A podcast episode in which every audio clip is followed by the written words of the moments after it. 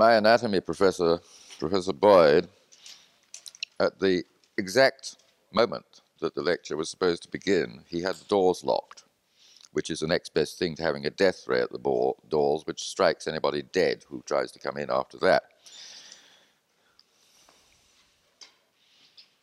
Taught people to be punctual.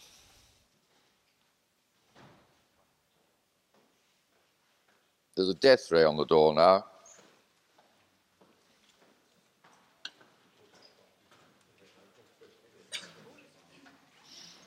Now, I want people to keep me in order this morning. Uh, how long we have? For an hour and a half for the first session? Right. And um, I'm going to try and arrange it like I thought at first like a symphony, first movement, no, sorry, first theme, second theme, a classical uh, symphony, first movement, uh, and then wind them together. And then I realized I wanted to put a third theme in, so it's more like a piano concerto. And um, so. Um, the first theme, uh, and uh, in case I forget the themes, I want you to remember them for me and remind me what they are, is um, a. Uh,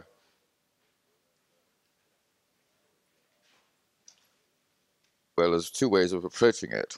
Uh, Wittgenstein, death is not an event in life, death is not lived through. Uh, and I want to, to think uh, because I'm going to ask um, if any of you remembers dying. And um, a, uh, if you do, I mean, you know what it's like. And um, you know what I say in, uh, in, the, in the Lion's Tooth number naught is true. And uh, the next theme is, uh, is war. Uh, in a particular time, uh, we were uh, fighting a war so as not to be ruled by a German, uh, but we already are ruled by Germans. That is, the royal family is German. Our royal family is German. And a uh, I've forgotten what the third theme is.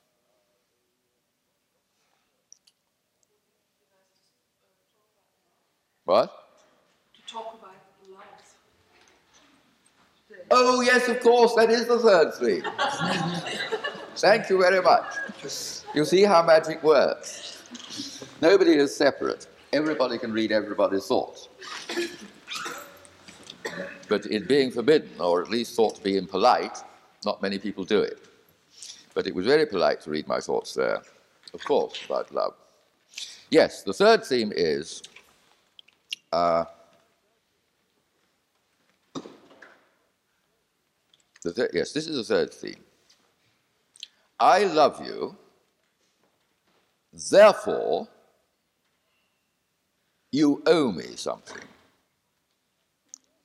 And must consider my feelings and do as I say.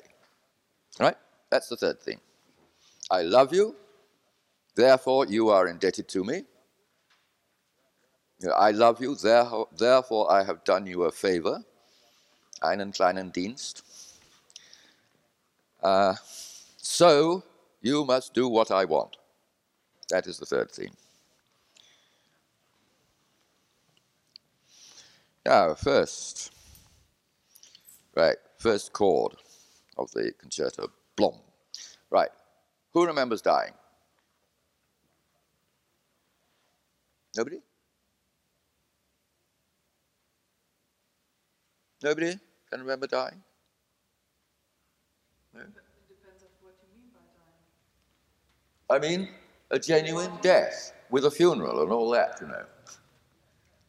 Uh, anybody remember that? Hmm? No, no. Remember dying personally. A, uh, it's very interesting because uh, I found nearly all my patients remember dying, but it's so forbidden that they didn't interpret it. a. Uh, I mean, this, this, this girl was not a patient, she was just a friend, and uh, uh, she said she had this uh, recurring dream uh, that a, uh, she was in a church, uh, but floating about in the rafters above, you know, miles above the congregation. And there were a uh,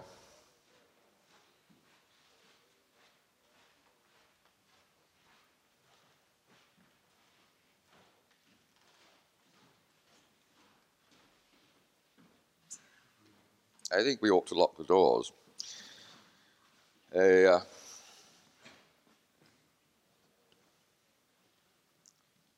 and there were pallbearers bearing the coffin below in black. And uh, she was floating up there in the rafters in the church. And uh,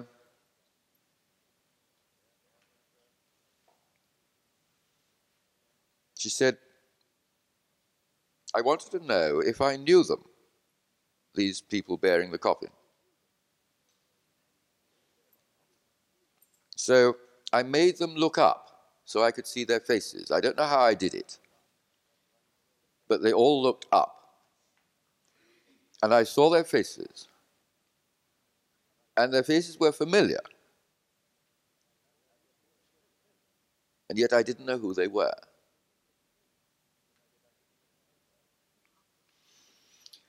And so I said, And what do you make of that? I've no idea, she said. I've no idea.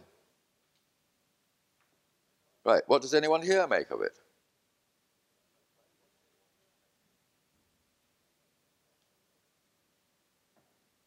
Come on, I've tried to stop you being forbidden to interpret these things. Yes? Could be something like the experience of a past life death or of a death, yes. She died. She died. Or a precognition of her death to, to, to occur. No, no, it doesn't work that way. It doesn't work that way. Uh, there is no such thing as precognition, uh, the way the scientists call it, you know, the parapsychologists. They, uh, they haven't analyzed, as I showed you, the, the, the, uh, the pure, purely linguistic difference between past and future.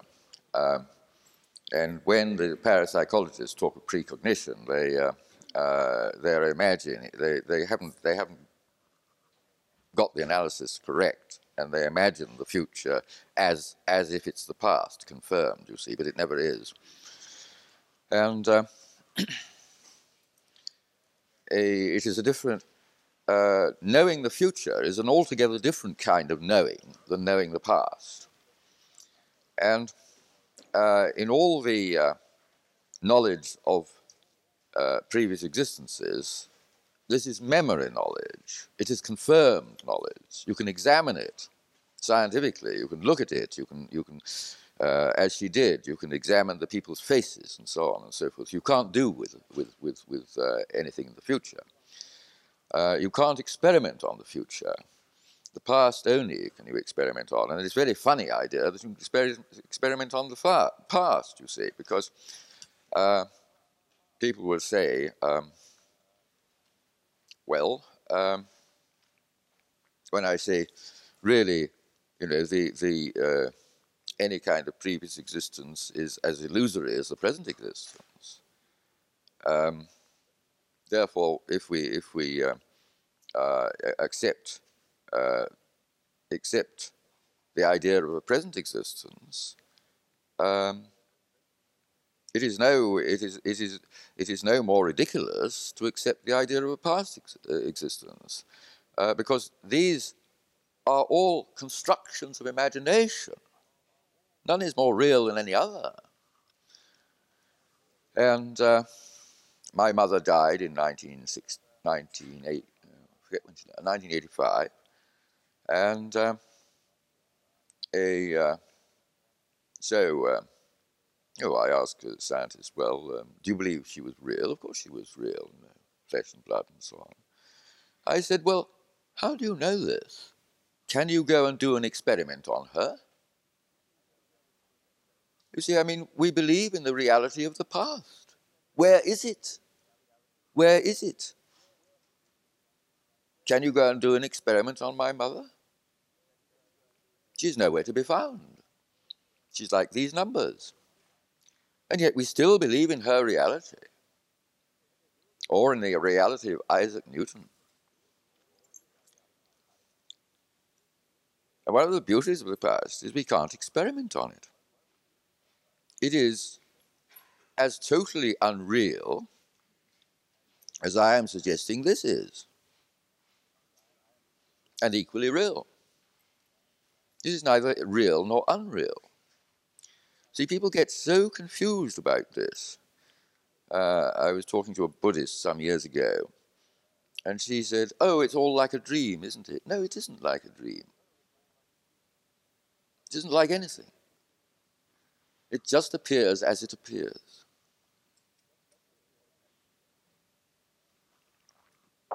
So, um, I mean, the obvious interpretation of this, it's all very nice, you see. A, uh, she is remembering a previous death. Remember, I mean, uh, people have have gone almost to death and then decided not to go through with it. And they experience this too, you see. Uh, we have it. And uh, a, uh, it's always the same. You're floating above. You're floating above. Now, here again, a uh,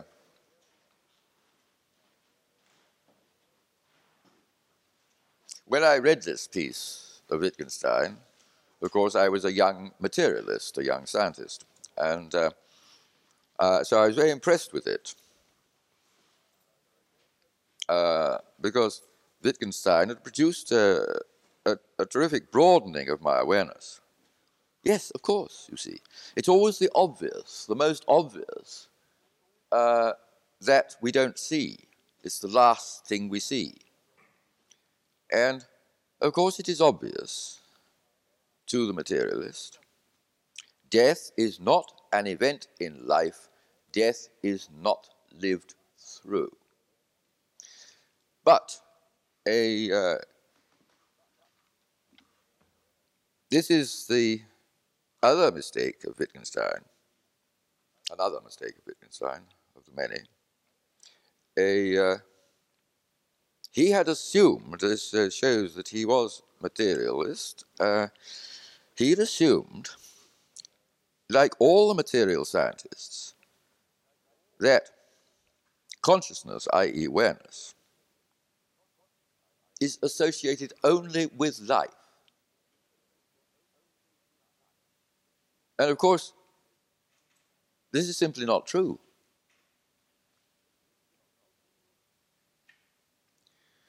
a the uh, the fantasy and the fiction of the material scientist. Uh, and there are so many so many mistakes in it because it's all doctrine. It's it's it's it's all doctrine. It's nothing to do with actual observation.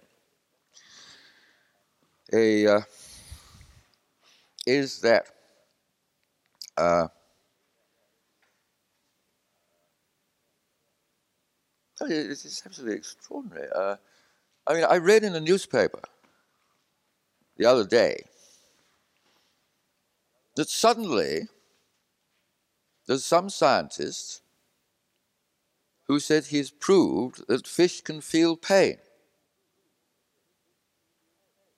And it's very distressing for a fish to be caught on a hook and dragged out by a hook in its throat. and a uh, the only reason why we are totally uncompassionate with the fish is that it can't scream. If we do it to a, to a dog, it will scream. And we can't stand this screaming. We are so. There isn't a word for it. Uh,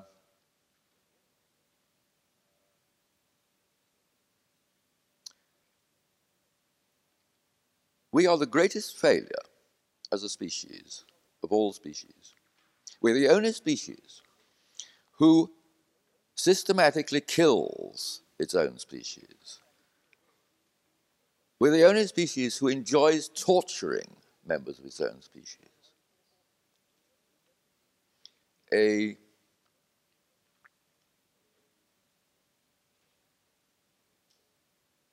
A cat is much more a uh, honest. The cat enjoys torturing the mouse or the bird, and but it doesn't pretend that it doesn't.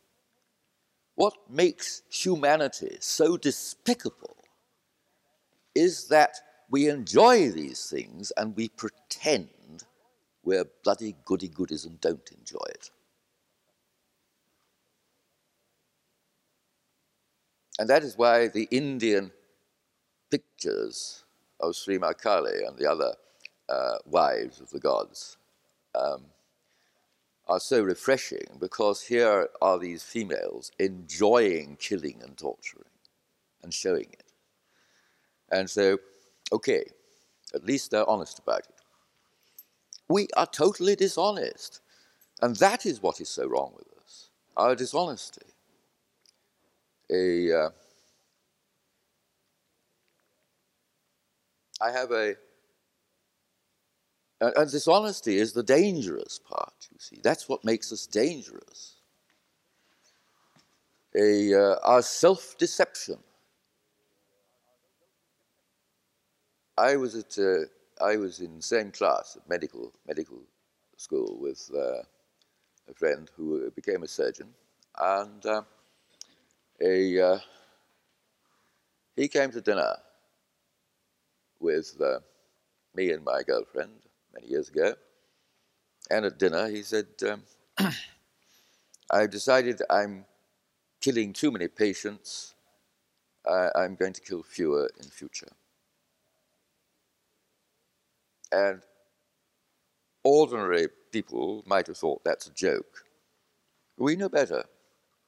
Those of us who've, who've uh, a, uh, lived in operating theatres, we know what goes on. I've seen a, I've seen a surgeon take a boy's leg off out of pique because the boy answered him back. A, uh, and what uh, a, this uh, surgeon was saying was, um, yes, I'm a surgeon because I enjoy the power of life and death, and in order to prove that I have it, I occasionally use it, and I've been using it too often, so I will use it less. And he said it's the same. And um, a uh,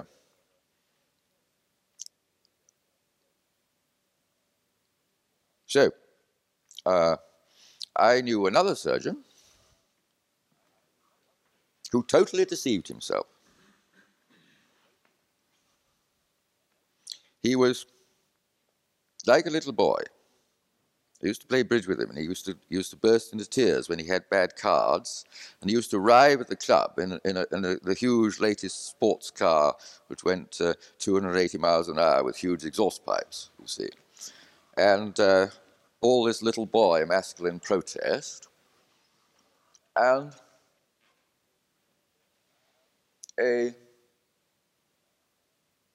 he was reputed to be an extremely good surgeon. So everybody said, I won't give his name because he's now president of uh, the Royal College of Surgeons or some equally high body because he got on very well. And um, I've never known eh, I've never known any patient he didn't kill.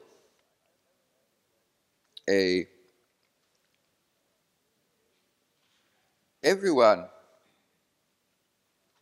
used to say in the club, you know, what a marvelous surgeon he was, you see. Very hard for me not to give his name. so I'm being recorded, so I better not. terrible, terrible um, libel action. And uh, a, uh, and every single member of the club who was operated on by this man was dead within two weeks.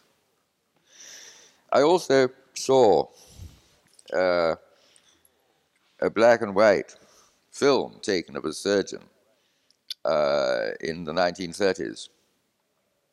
And uh, a, there was this operation going on, you know, everybody rushing around, and the surgeon saying, uh, uh, "Look at me, you know, isn't it wonderful?" and so on.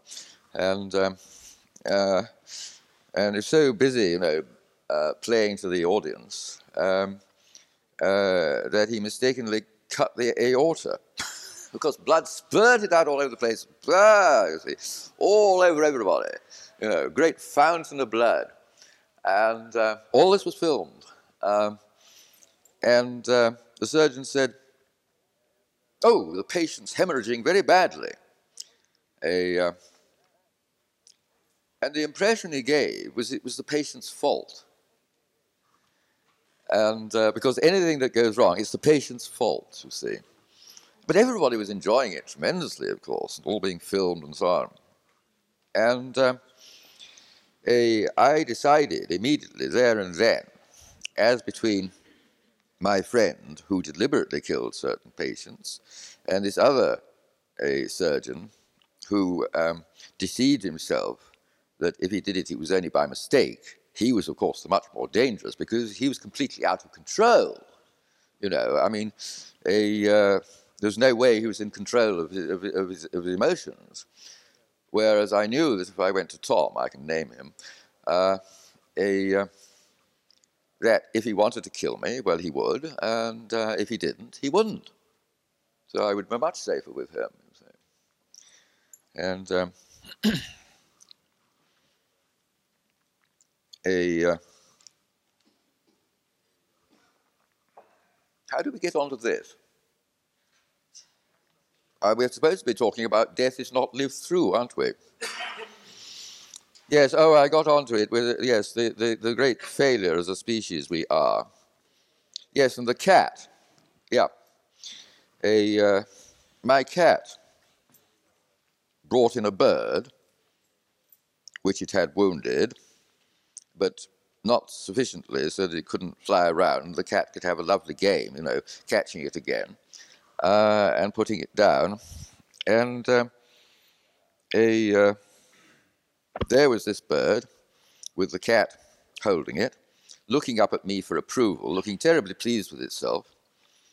And uh, I couldn't stand the, the, I was too squeamish to stand the suffering of this bird, you see. And uh, so I got my air gun and shot the bird through the head, thereby spoiling the cat's game. And I have never seen such a look of contempt as that cat gave me. Because it knew that I had killed that bird out of squeamishness.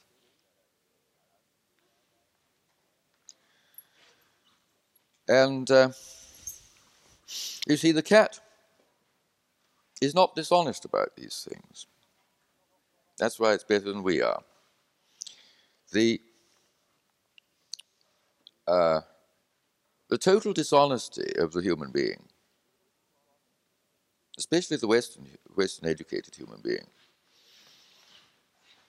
extends far beyond a this matter of enjoying torturing other human beings and animals for that matter.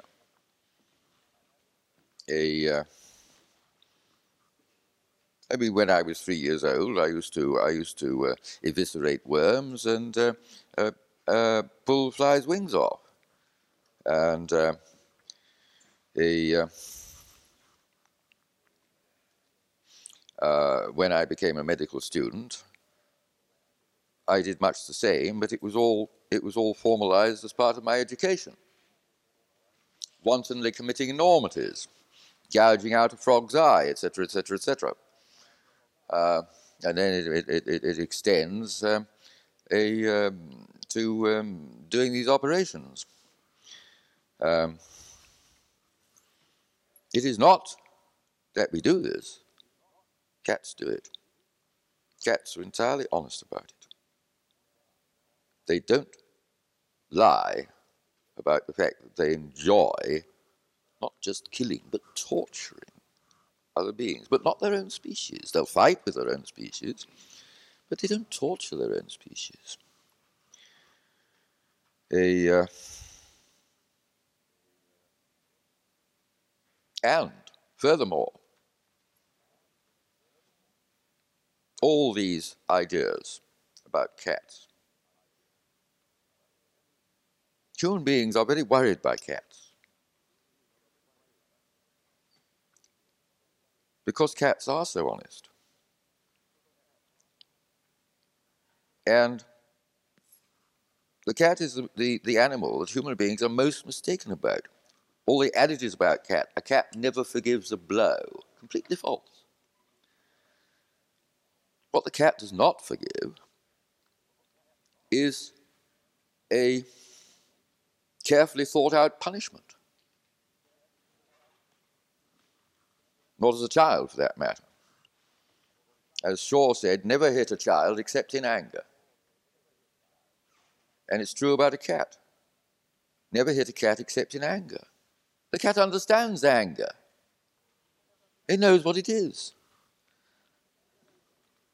It doesn't have to forgive you that. It's been angry itself.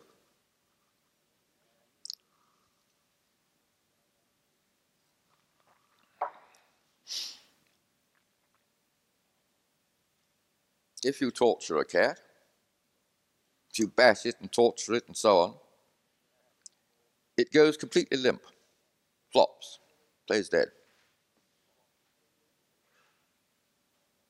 It won't resent it. It knows the positions are reversed. It knows it's done it to mice. And now here's a bigger animal that's doing it to the cat. And, oh yes, the conditions are reversed. It knows it kills the mouse, but being cats are not enlightened. It's just you can't enlighten anything that hasn't been unenlightened. A, uh, so it knows all the answers. Uh, Natural knowledge is the same in all beings. It doesn't vary from being to being. What the cat knows is exactly the same as what we know.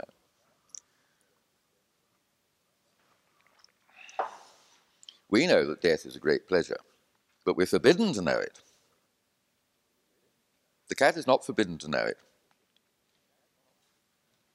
You say, well, then why, if you attempt to kill the cat, does it fight? It's not the being of the cat that fights, it's the body of the cat that fights, because the body is the only, once, you, once the life of the body has gone, it's lost, it's finished. The body always fights. The body always fights. The human body fights against death. But a child has to be taught that it is wrong to die. And you see, in uh, cases of very old people, who are on their deathbeds, and the family gathered round. Case of an old school friend of mine, his, his, his mother. And uh, all the family gathered round. And all these things were done, and so on and so forth, and signatures, and so on. And the poor old lady then said, And now may I die.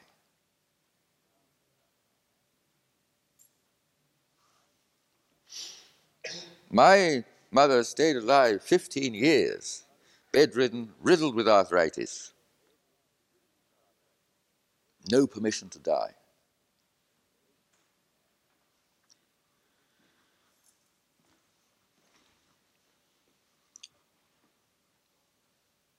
She thought she had to go on forever. She thought it was wrong to die.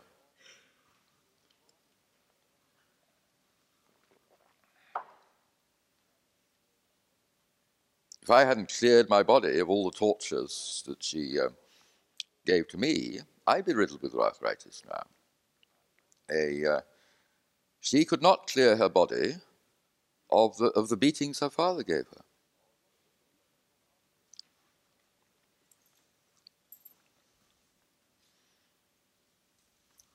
And these turn to arthritis if you do not clear them. The body remembers. In the end, the body is destroyed by these memories unless you clear them.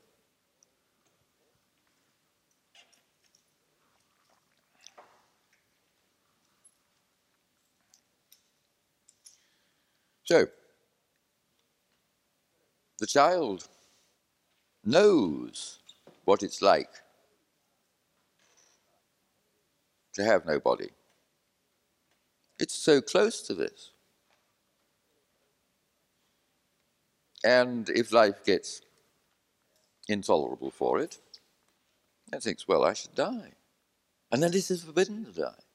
It is imprisoned. You may not die. It is wrong to die.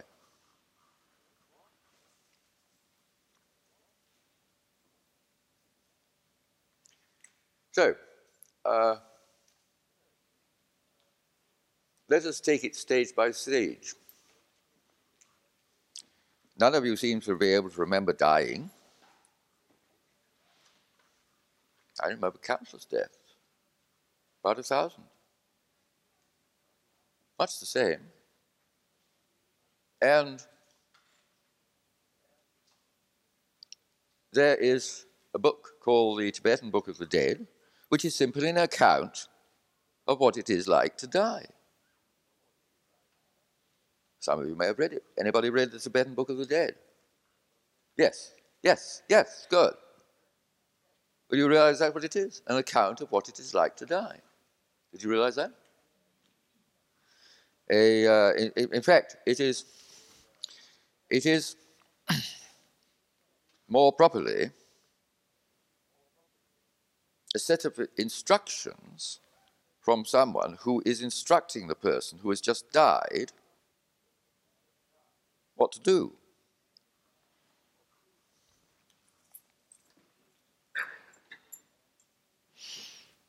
And if you remember dying, you will realize that these, uh, the, the, the instructions sort of, sort of give an account of what it must, what it is like for the dead person. If you remember dying, you will um, see that these instructions are talking about what you what you've already experienced. You do remember these things.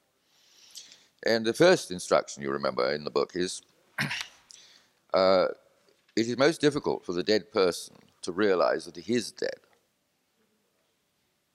And the first instruction to him must be, You are dead. And um, a. Uh, this is. Uh, I, I, remember. Uh, I was I was a, a, Chinese emperor about the 14th uh, century, and uh, uh, I remember my funeral and a, uh, I want to go out one day, one, one day, and actually, because I could recognize the place where it was, uh, it was, uh, it was, it was by a river, and there was a road, and of course, it was a tremendous uh, a funeral wake. Uh, no wheels, all carried, uh, and um, a all sorts of uh, paper streamers in, in um, uh, red, white, and green. And um, remember the colors as accurately, because when you're remembering with the awareness memory, uh, it, is not, it is not a conscious memory, it's not verbal, you see, um, uh, so that you can go back and examine your memories just as you just as you do examine a table and so on, and find more things about them. And, uh, oh yes, I hadn't noticed that. Um, for example, I remember being in my pram, a perambulator in the, in the hall in our house. Uh, and uh, a, uh, I was about one and a half years old, and the um, uh, maid said to my mother, um, we've stopped calling him baby now. And I thought, oh, so they have. How interesting. But I, I went back to that. Uh, we, you know, I, I used to be called baby, you see. And then suddenly they started calling me George, you see. And then the, the maid realized it. We've stopped calling him baby now. You know, so they have, yes. And, uh, uh, and so I, I recently went back and re-examined this memory and um, uh, just, you know, just because it's all, it's all there to be examined. And um, uh, I then examined the, the, the, the tiling on the, on the hall floor and how many steps the, um, of the staircase that the, uh, the end of the pram obscured. And this, I get it all exactly, you know, um, two and a half steps. And, um, but I didn't, you know, remembering on previous occasions, I hadn't examined all this. This is, this is what awareness, awareness memory is like. Um, a, uh, it never fades.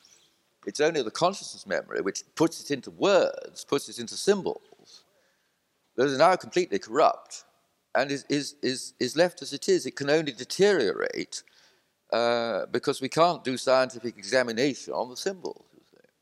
The, the, symbols have already lost the memory. And um,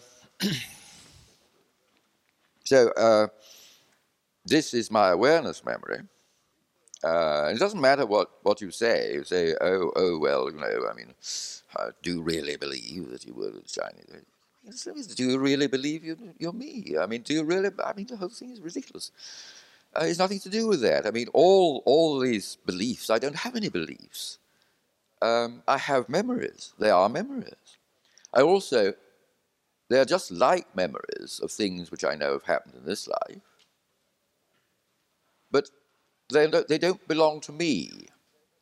So we're going to come to something that I think it was you, sir, in, in sort of black sweater, uh, asked about uh, what makes the identity, right?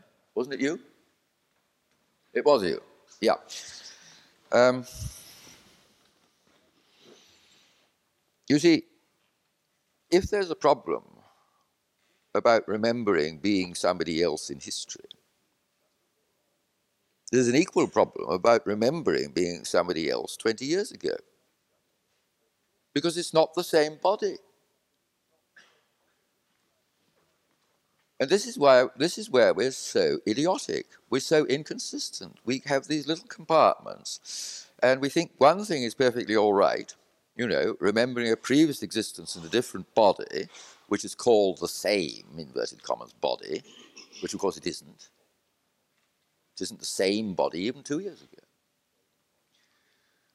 Totally different body. Totally different material. So if we say there's no problem there, there's a problem there. Of course there's a problem there. Uh, and then we say, oh, well, there's a, there's, there's, uh, there is a problem about remembering something in an obviously different body. But both bodies are obviously different. So where's the problem? Either there isn't a problem at all, or there's a big problem all the time. The big problem comes from associating consciousness, awareness with a living body. A, this total uh, scientific mistake of thinking that awareness exists only in life and is something to do with the brain. It is nothing to do with the brain. Brain is the most useless organ in the human body. Only organ that uh, is, um, is inessential.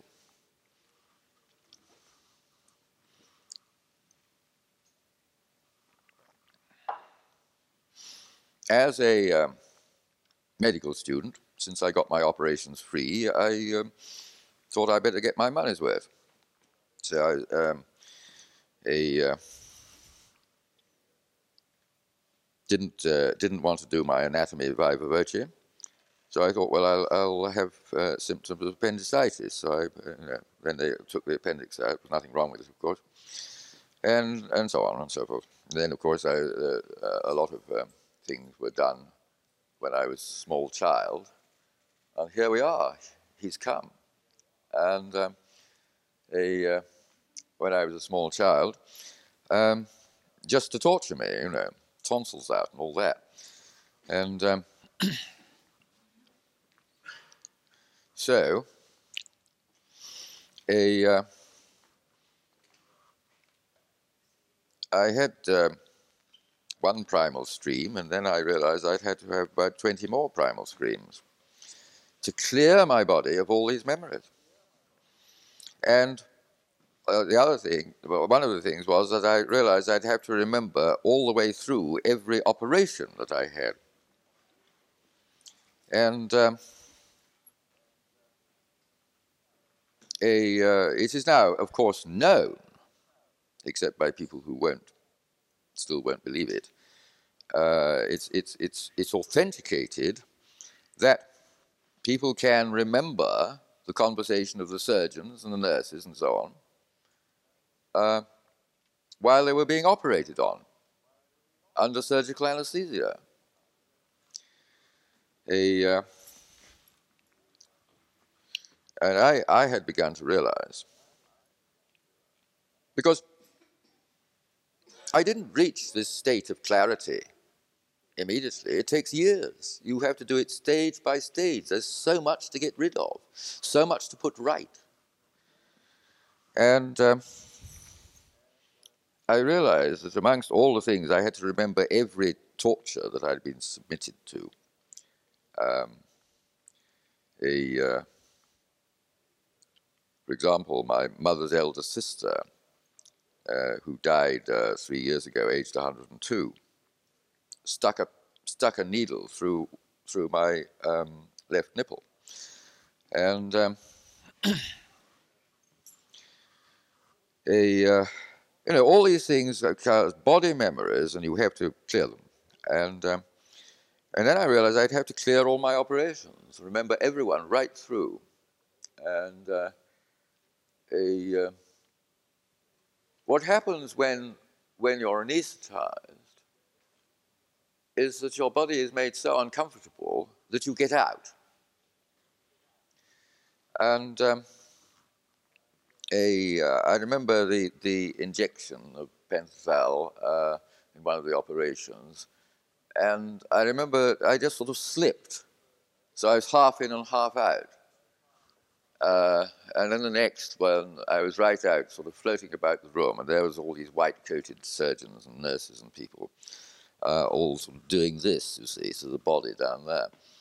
And uh, you can hear what they say and everything. And um,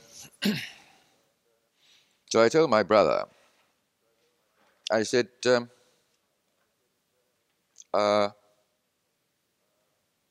the, the, the anesthetic a, uh, doesn't get rid of awareness, it just gets rid of consciousness. Uh, you're aware the whole time of the body, uh, what it's going through. It's extremely painful. Um, and uh, a, uh, it's, uh, it's so painful that you get out of the body. Uh, um, most people who have, um, have patience know that many of them this is why they are patients. Are not in their bodies at all. Their bodies are so painful, they stay outside all the time. The woman I told you about last yesterday, who is uh, constantly getting into my body, a, uh, I told her she should pay rent for this. And she said, I don't know what you mean. I don't know what you mean. Every night she used to come in. And um, she used to come. She used to come into my bedroom, stand at the foot of the bed. So I said to Ronnie, uh, "What what do you do when you have a patient that does this?" And Ronnie said, "Well, I found that saying fuck off is usually effective." So I did on one occasion. She went, but then she'd she'd she'd, she'd get in without without my seeing her and get into my body. And uh, so one night she'd done this, and um, I somehow managed to throw her out. You know, oh, terribly difficult.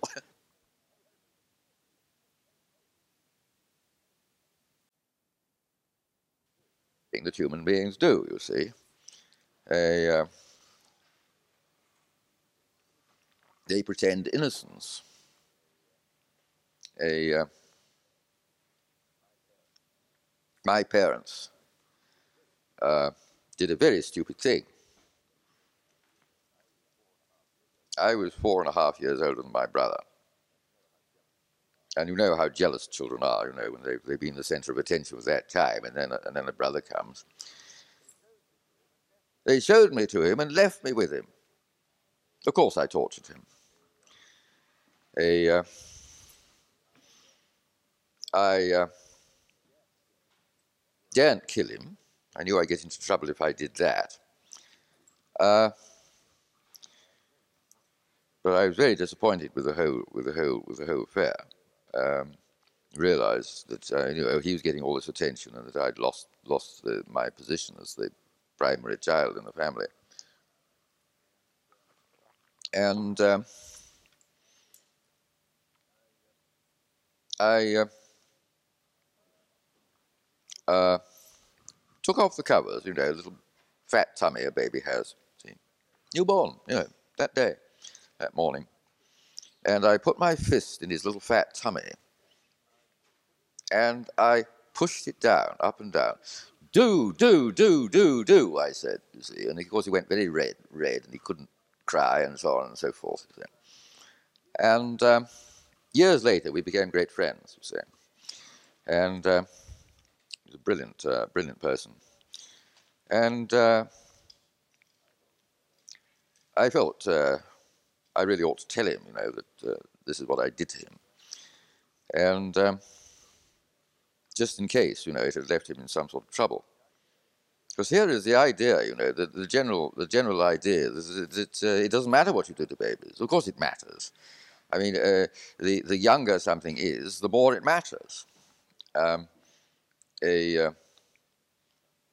I'm not telling you what was done to me it was much worse than what was done to him, and that was done by the by by the doctor and the nurse. Uh, they did something much worse than I did to my brother. Anyway, um,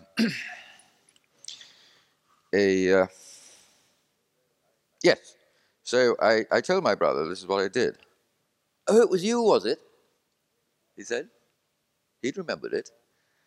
And uh, a, uh, he said, Well, sometimes I'm alone and, uh, in my room, so on, and I suddenly feel uh, terribly distressed, frightened of something I don't know what, and so on. And the feeling gets worse and worse and worse. And the whole room is filled with a voice saying, Do, do, do, do, do. There was the memory. See, the child, people say they can't remember being babies because they look for the memories in consciousness, which babies don't have. Of course, they don't find it. Instead of in awareness, which babies do have. And when you remember what has happened to you, a, uh, either in the uterus or actually being born or on your first day of life in, in, in the world, it's all remembered as awareness. Uh, and in, in awareness, uh, it doesn't, you don't remember it as the past, you re experience it. There is no past in awareness, no past at all. You re experience the experience exactly as it was, with all the distress, pain, and everything. And, uh, a, and then you interpret it in consciousness so that you can tell people about it in language. And in consciousness, it ceases to, it ceases to be real. You can't do any experiments on the, on, on the account of it, the written account. But each time you write it, you can write it different because you are actually, you can actually be there with the experience and examine different things about it. And that is, that is why awareness memory is perfect. It doesn't fade with time. It doesn't change. Know, I can go back to an awareness memory and say, well, let's examine this aspect, you. And um, I remember when the nurse cut my umbilical cord. I felt all my memories bleeding out all over the room. And um, a. Uh, I was furious with her.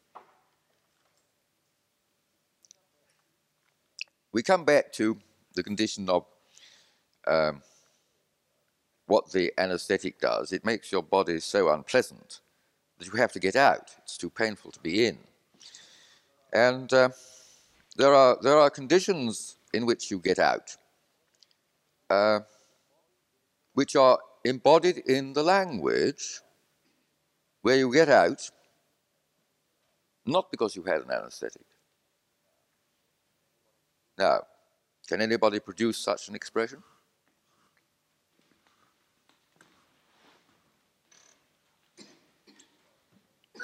Where you get out of your body? Yeah? Yeah? Anybody? Yes? No?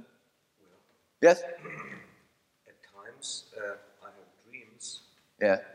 that uh, appear not crazy or psychotic at all, but appear to, to me as if I actually was some other place. Yes. And um, so I could interpret this as having actually been some other place than in my body. Yes. Uh, yes. Uh, that is that is a little more advanced than the condition I was uh, thinking of, which is a waking condition. Uh, but of course, you do. Uh, there are various kinds of dreams, um, a, and um, there are dreams in which a rather boring kind of dream in which you, you, know you've made up all the characters and they don't really exist. You know, you, you made them up and they do exactly what you think they'll do and this sort of thing. Are other dreams that I call magic dreams where you actually meet other characters and uh, they are they are real they are real characters. You know, they, they're independent. Uh, there are other dreams where you actually you've gone out of your body and you're having a, you're having an experience somewhere else and um, there is, I never bother with references these things, but they, they, it is in a book or scientific paper somewhere. And I think they were Germans. Uh, there were three, three friends, and um, they were having these very real dreams. And so they made a, an arrangement that one night they would all meet in their dreams and uh, in a particular place. And uh, so they all went to bed, and uh, a from from the point of view of one of them, he went to this place in the dream, and he met one of the others, but the third was absent. And the, these two met, and they talked and so on. And then they met the next day um, in so called waking life uh, uh, to compare notes. And uh, each of these two who had met in the dream uh, confirmed everything. Yes, that's what we talked about, and so on. The, the, third one said, Well, I couldn't get to sleep last night. so he never arrived. And uh, a. Uh, I remember Ronnie Laing, R.D. Laing, the psychiatrist whom I collaborated for 10 years. And um, a, uh, he told me um, uh, he was in bed with Jutta, uh, his second wife, and uh, uh, he suddenly found he'd got out of his body. And he found that uh, he could speak to Jutta through his body, but through clenched teeth. So he said to Jutta,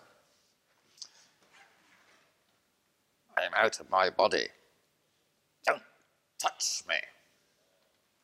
Of course, uh, a, uh, if you say, say if you if you give an instruction to a woman, she immediately does the opposite. So Jutta immediately touched him. You see, rather spoilt it, uh, because uh, when you're out of your body, your body is defenseless, and um, a, if something is, uh, if your body is then stimulated, then, then you have to get back in to sort of uh, look after it. And um, but I think actually he, he then persuaded Jutta to not touch him and get out. and he told me afterwards, he said um, uh, the first thing he thought of was coming to see me and giving me a scare. Because somebody out of their body, if, if you're sensitive enough, you see, or in a dream or something, and they come, they come to see you, you, you, you- you, see them. You, find, you, you know, they come to you, as this wretched patient, patient used to do. So yes, uh, that is uh, that. Yes, and you? It's just a question, there are instances of a sort of alarm or um, very high stress where uh, people shift partly but totally out of their body. Yes, and do you have an expression for it in German? In, in terms of that there one uh, one um, yeah, one aggregation is the one that sees but is calm. The other one is the one that acts. Yeah, but there's an expression in English uh, which absolutely describes it. Is there one in German? Well, I will. I will at the same time, I will see what the English. is. I was beside myself with anger. Do you have such an expression in German? Außer mir. What? Ich bin außer mir. Außer mir vor Wut sein. Außer mir, Ja, außer mir. Yes. Say the whole thing. I was beside myself with anger. Ich bin außer mir vor Wut. Ist mir außer, Ich bin außer mir Wut. for good. For good. Wood. For food. Right. I was beside myself with anger. And I remember a uh, friend of mine who's a uh, children I was teaching by sleep learning because he wanted it that way. And um, uh, and they, by the time they started with five and, and, and, and six, and by the time they were 11 and 10, they were fluent in seven languages. And um, but uh, he uh, was a multimillionaire and um, a bit nasty transit on his uh, on his uh, chart, and um, a uh, he lost all his money, and uh, a he said to me. I was beside myself with anger, and I hadn't realized the meaning of that expression before. I was sitting on the sofa, and I realized I was also sitting beside myself.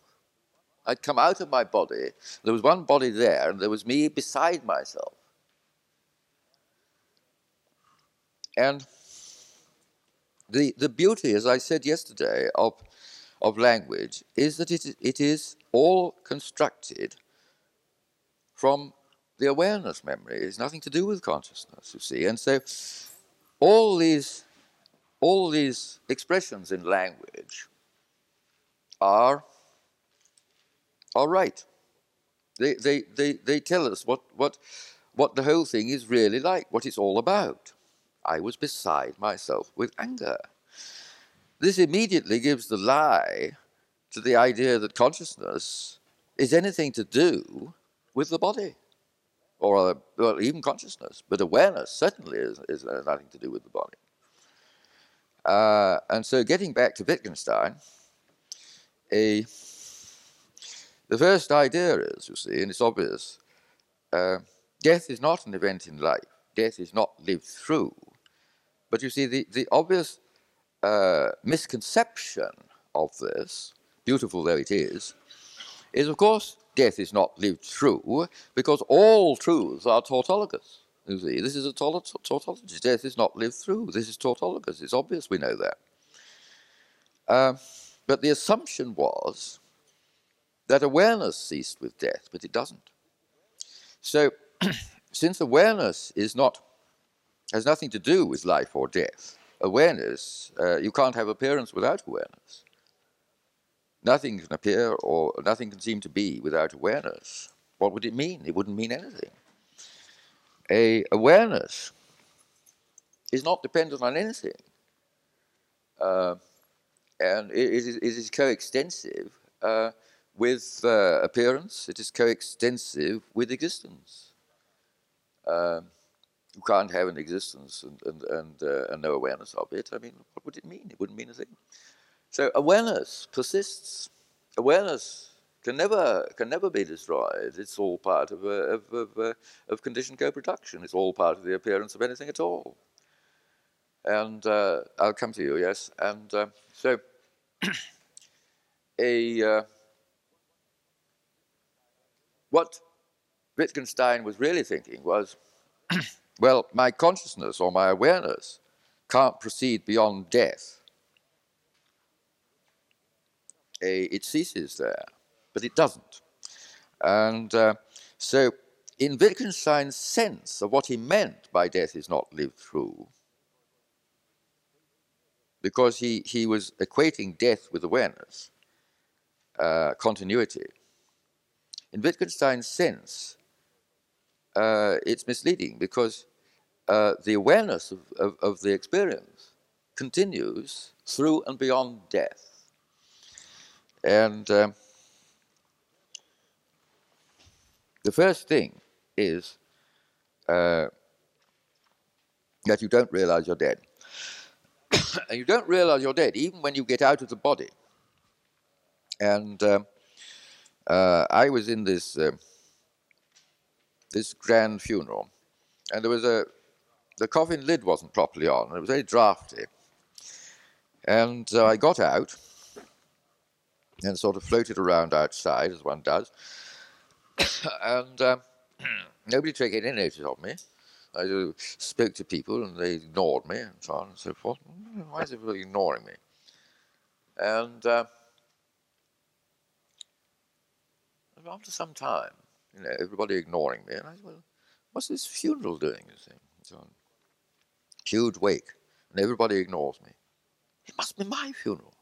My God, I'm dead. I must be dead. Oh, yes, of course I'm dead. Of course I'm dead. And uh, then I remembered uh, that, uh, you know, the, the coffin lid wasn't on properly. And I said to myself, no doubt in Chinese, um, I said to myself, um, my servants were never efficient. And even at my funeral, they cannot put the coffin lid on straight. Hmm? Mustn't speak ill of the living.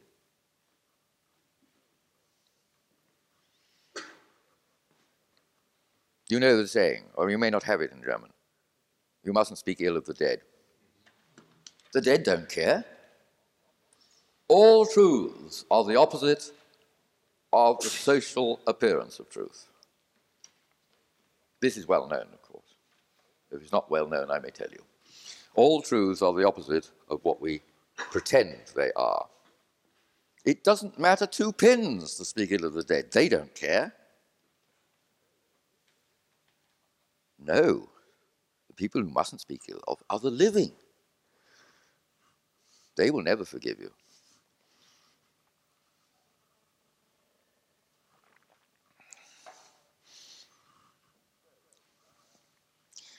So, um, yes, on the numerous occasions when I've died, I remember the first thing, it is difficult to realize that you are dead. Because when you're dead, you see, you're, you're only having an experience that you've had many times in life, dreaming and leaving out your body, as you say, you see. Uh, having an anesthetic leaving your body, and so on. Um, and when you're dead, it's the same experience. So naturally, it's difficult to know whether you're really dead or not. And you, you know, you don't think you are dead. I mean, it's just like having a dream, you see.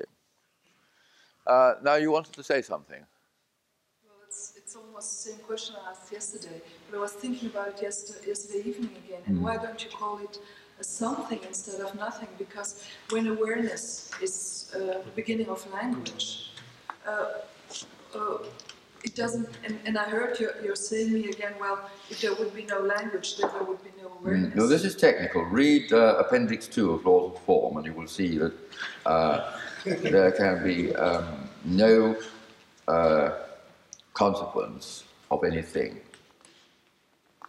and uh, it is it is very difficult. Uh, it is a long technical explanation, but it is it is basically mathematically erroneous uh, to think that um, a uh, it can come from something. In any case, um, uh, it simply it simply doesn't work because um, creation is all that appears. And if it comes from something, that something would be something else. And therefore, creation will not be all that appears. That, is the simple mathematical proof, but there are all sorts of confirmations of this proof. Uh, and one very interesting one is in Appendix 2. A, uh, because it is all a matter, uh, it's all a matter of, uh, you see, we're putting these things into consciousness, and consciousness is what unenlightens us, all this symbolism and stuff, you see, and uh, uh, that, is, that is what has to be got right and cleared. It simply is, it simply is mistaken uh, mathematically and otherwise uh, to, to do it that way. Um, it doesn't answer the question. You can't. It doesn't answer the question as as as, as uh, where does existence come from? Saying it comes from some other existence uh, is simply senseless. It, the question is not answered. It's like, and, and the, that's the scientific way of, of, of, so-called answering it, which of course it doesn't. It just leaves the question one step back. And the other uh, way it's done is religiously saying, "Oh well, existence comes from God," and then they, well, what, what, you know, now we've got to explain God, and so neither, neither is, is, is a sensible way of doing it, and it, it and in fact is, is, is, is mistaken. Um, a, uh, but it's, uh, it's, it's, it's so ingrained in humanity. Uh, I think we'd better get on to the second theme, which was um, what was the second theme of this concerto? Oh yes, war, war, war. Yeah. Hmm. Uh, war is an act of love. I mean, war is a, a uh, business. Uh, uh, is very big business. In business, um, a uh, what happens in business is uh, two great monsters rear up against one another and threaten to kill one another, uh, and uh, then possibly don't quite do it, and uh, and then they uh, they exchange goods and services, and um, a war is business on a very big scale, and um, lots of killings and so on, and um, a uh, now atrocities in war happen on both sides. Because human nature is the same on both sides. Uh, it's the uh, it's the winners who are right and the losers who are wrong. And uh, in war, I remember a school friend of mine said to me, um, "Well, what's it matter a uh, if uh, the uh, if we're overrun by another country because a uh, the basic uh, what happens to the people is is much the same. I mean, the people's character can't be completely changed. Um, we shall probably get better roads instead of the winding ones we have, We'll probably have straight ones uh, and wider. And um, uh, it's the rulers who make the walls, uh, naturally. And um, a, uh, the other people have to um, have to do it. I mean, uh, I had the choice of uh, joining the service or being put in prison. And once I was in the service, uh, if I didn't uh, uh, murder people, if I ran away, I would be shot. So I might be shot one way or shot the other, and so that's you know what we have to do. And um, of course, I mean uh, it's oh it's all right being shot when you get used to it, uh, but we're taught that it's it's it's no good, and uh, so by that time, we, by the time we're young, we um, don't want to get shot. Um, and uh, the other thing, of course, about this, well, uh, we we um, said uh, we don't want to be ruled by Germans, but we were ruled by Germans already and still are, because uh, our royal family is German, and uh, a uh, the uh, what was that? Who is who is objecting? Uh, how how how near am I to the end of this? How long have I got left? Twenty minutes, right? Just managed to finish it. Yeah. Uh, I haven't got your clock. I've got mine at the moment, which is running out of steam, running out of electricity. Um, the uh, original name of this particular um, dynasty of the royal family is not Saxe Coburg, as, uh, as, as, as many people have it, and some of the books have it.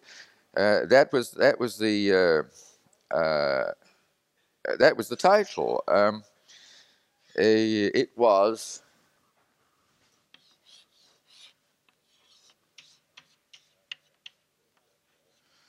which I understand is a good old German name, um, pronounced Wettin, I think, or something like that, and uh, what to an English person looks like wetting, which is uh, uh, not um doesn't look particularly royal. The association of wetting, and um, so naturally, uh, I, in um, early 1920s or in the teens of this century, King George V decided that uh, the name didn't look particularly royal, and so changed it to Winder, Windsor. And um, but it is a German family, and eh, so we were ruled by Germans anyway. And uh, I mean, we're, we're, we're very closely associated uh, countries. I mean, we're the, the two close, most closely associated countries in Europe because uh, the, uh, uh, we always fight. I mean, uh, the, uh, you don't bother to fight with people unless you love them, and uh, a, uh, the more like, the more alike you are, a, uh, the more you're likely to fight. So I think that takes care of that. And what was the third theme? What was the third theme? What? Oh, love. Well, we're just talking about love, aren't we? Love and war being the same thing, yeah. Um, love, yeah. Ah, yes, love. Yes, it is seldom realized.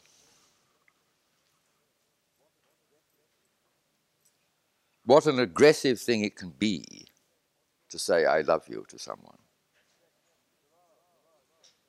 And in fact, there are, there are certain societies a, uh, who use it as a way of, of, of, of hitting you.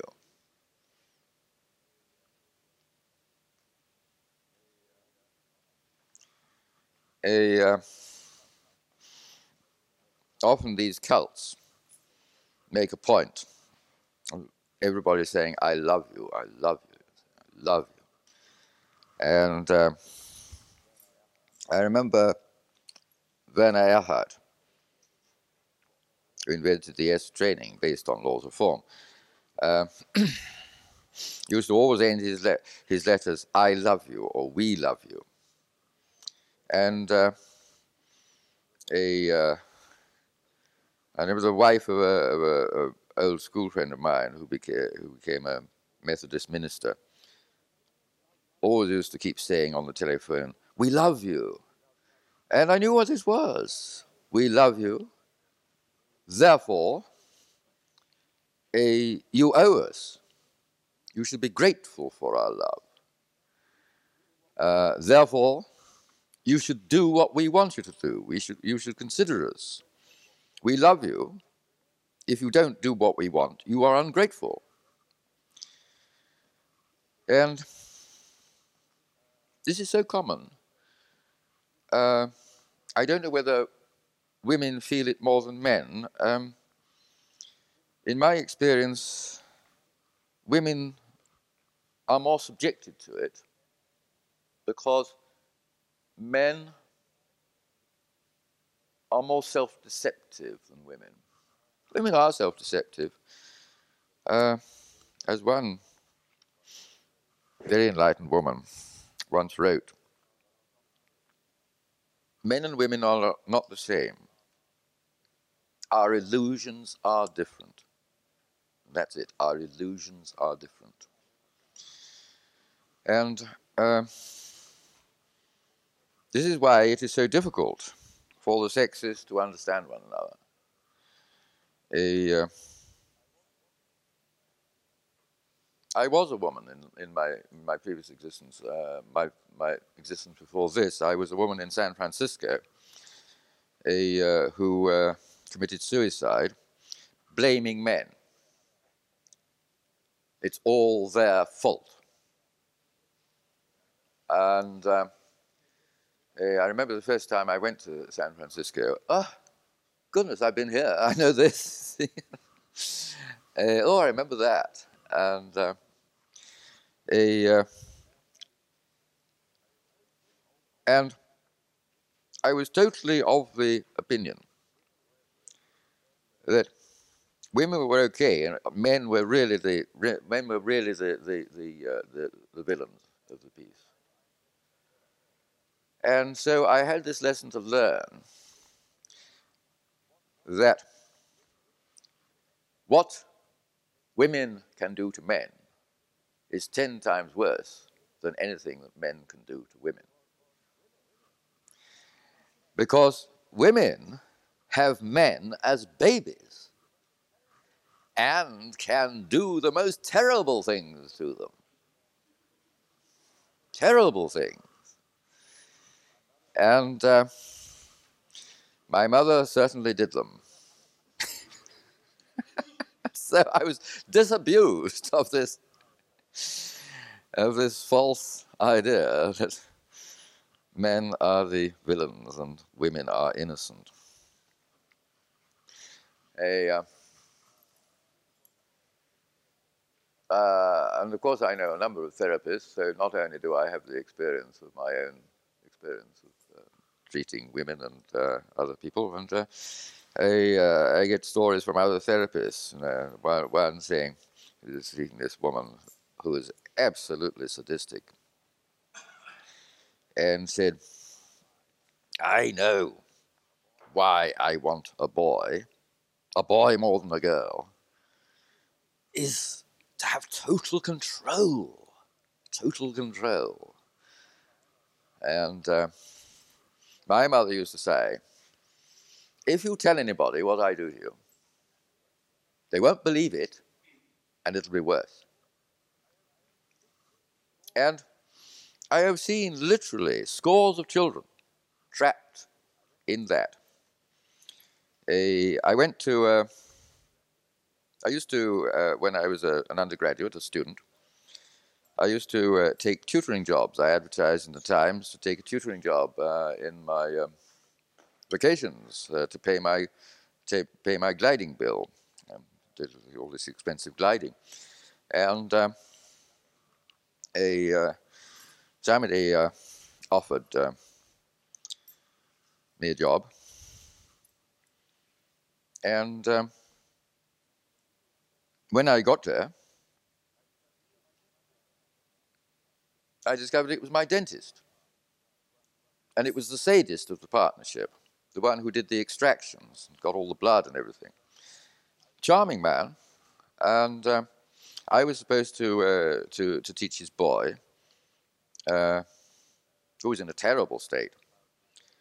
Uh, he'd been kept, you know, about five years old, and he was about fourteen, and completely uh, uh, kept kept completely immature.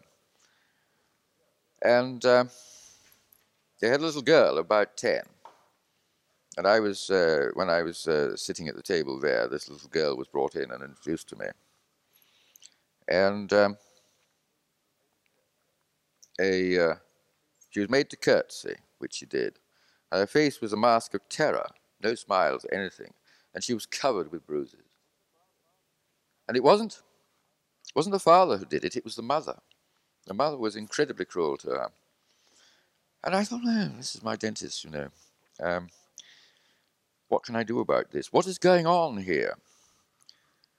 And uh, I thought I could see what was going on. He was charming, absolutely charming, you know. And uh, a, uh, I asked a colleague, why does he put up with this? You see, why does he put up with his, his wife uh, torturing and abusing this this little girl who was a sweet? I mean, it was terrible. I what she's exper- you know how how she got through it, and you know what what she became as an adult. I mean, she'd been a terrible mess. And um, I thought, was there anything I could do about this? And I, uh, I told this years later to one of these homosexual do-gooders uh, who um, said, of course you could have gone straight to the police. I said, no. A, they were very rich, you see, and, uh, and uh, the police would probably not act at all. But even if the police acted, it was only, you know, they could have explanations. She's fallen downstairs, the usual sort of thing, or something like that, you see. And there's nothing the police could do about it and uh, nothing anybody could do about it. Nothing I could do about it. The only thing I could do was, was, was, was note that it had happened. I couldn't even communicate with the girl. I couldn't smile at her or anything like that to show there was someone with some compassion for her.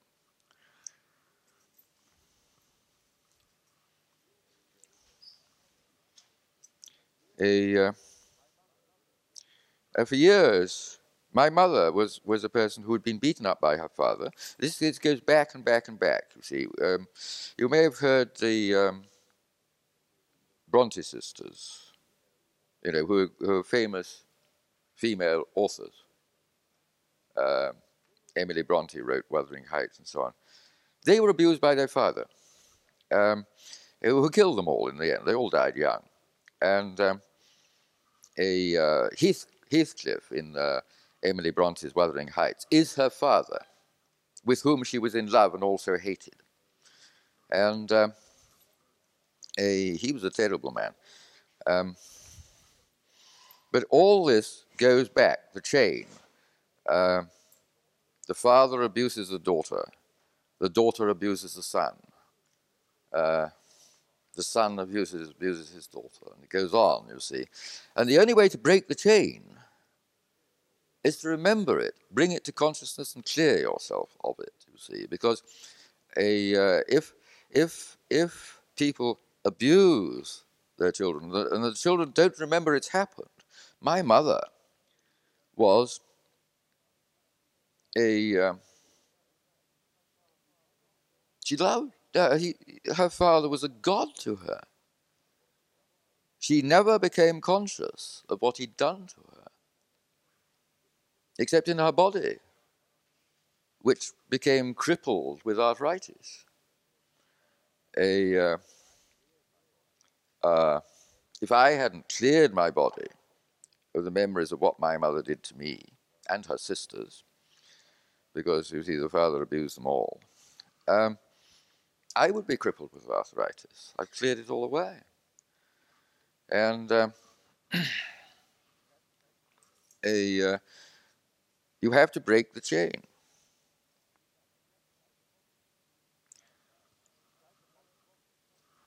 Now, psychologically, I mean, our, our trouble is that we do we do treat the patient as if it's an isolated individual, ignoring the chain of history that has made this person.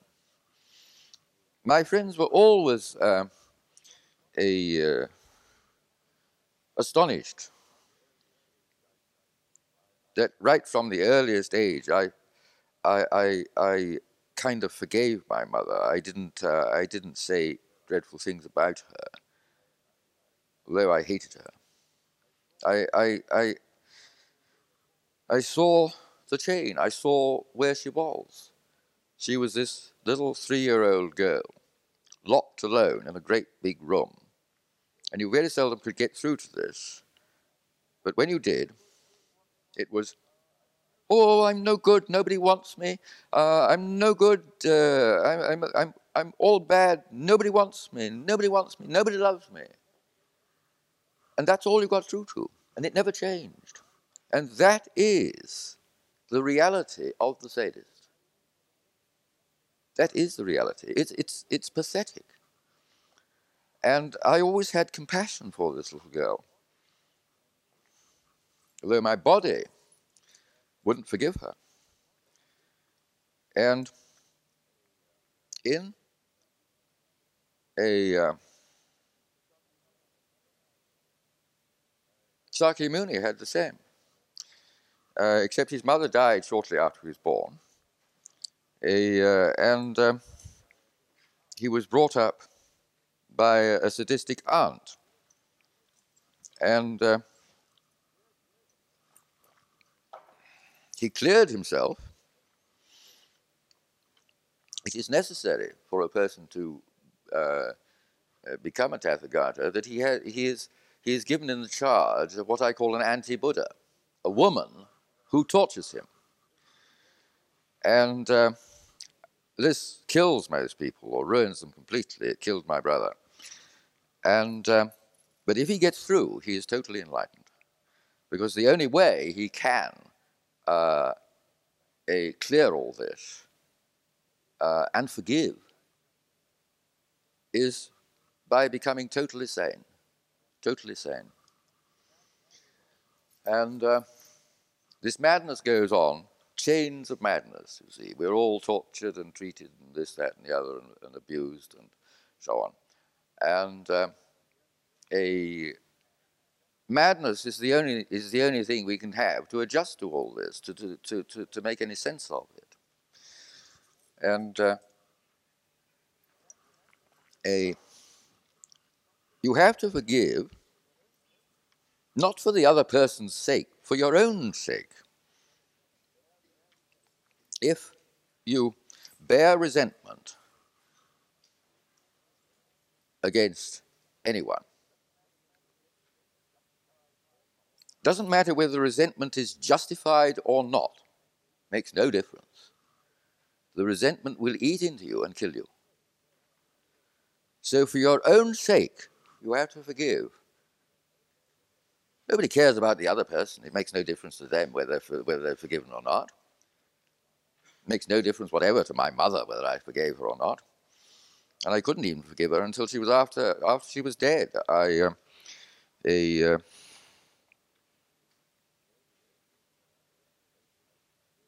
the only thing that, uh, the only emotion I could experience when she was dead was one of relief. Oh my God, now I'm free. And um, a uh, in the years after that, my full compassion for her came out.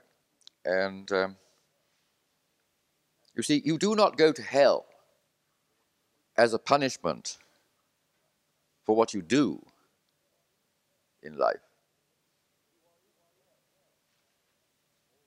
You are in hell already for doing it. That is why you're doing it. My mother was in hell. All her life, my mother was in hell. And that is why she did what she did. In other words, again, the truth is exactly the opposite of what it is socially. Socially, you, you commit a sin, and as a punishment, you go to hell. In reality, you're in hell, therefore you commit a sin.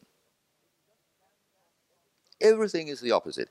If you just stand on everything on its head, you see things as they really are, immediately enlightened.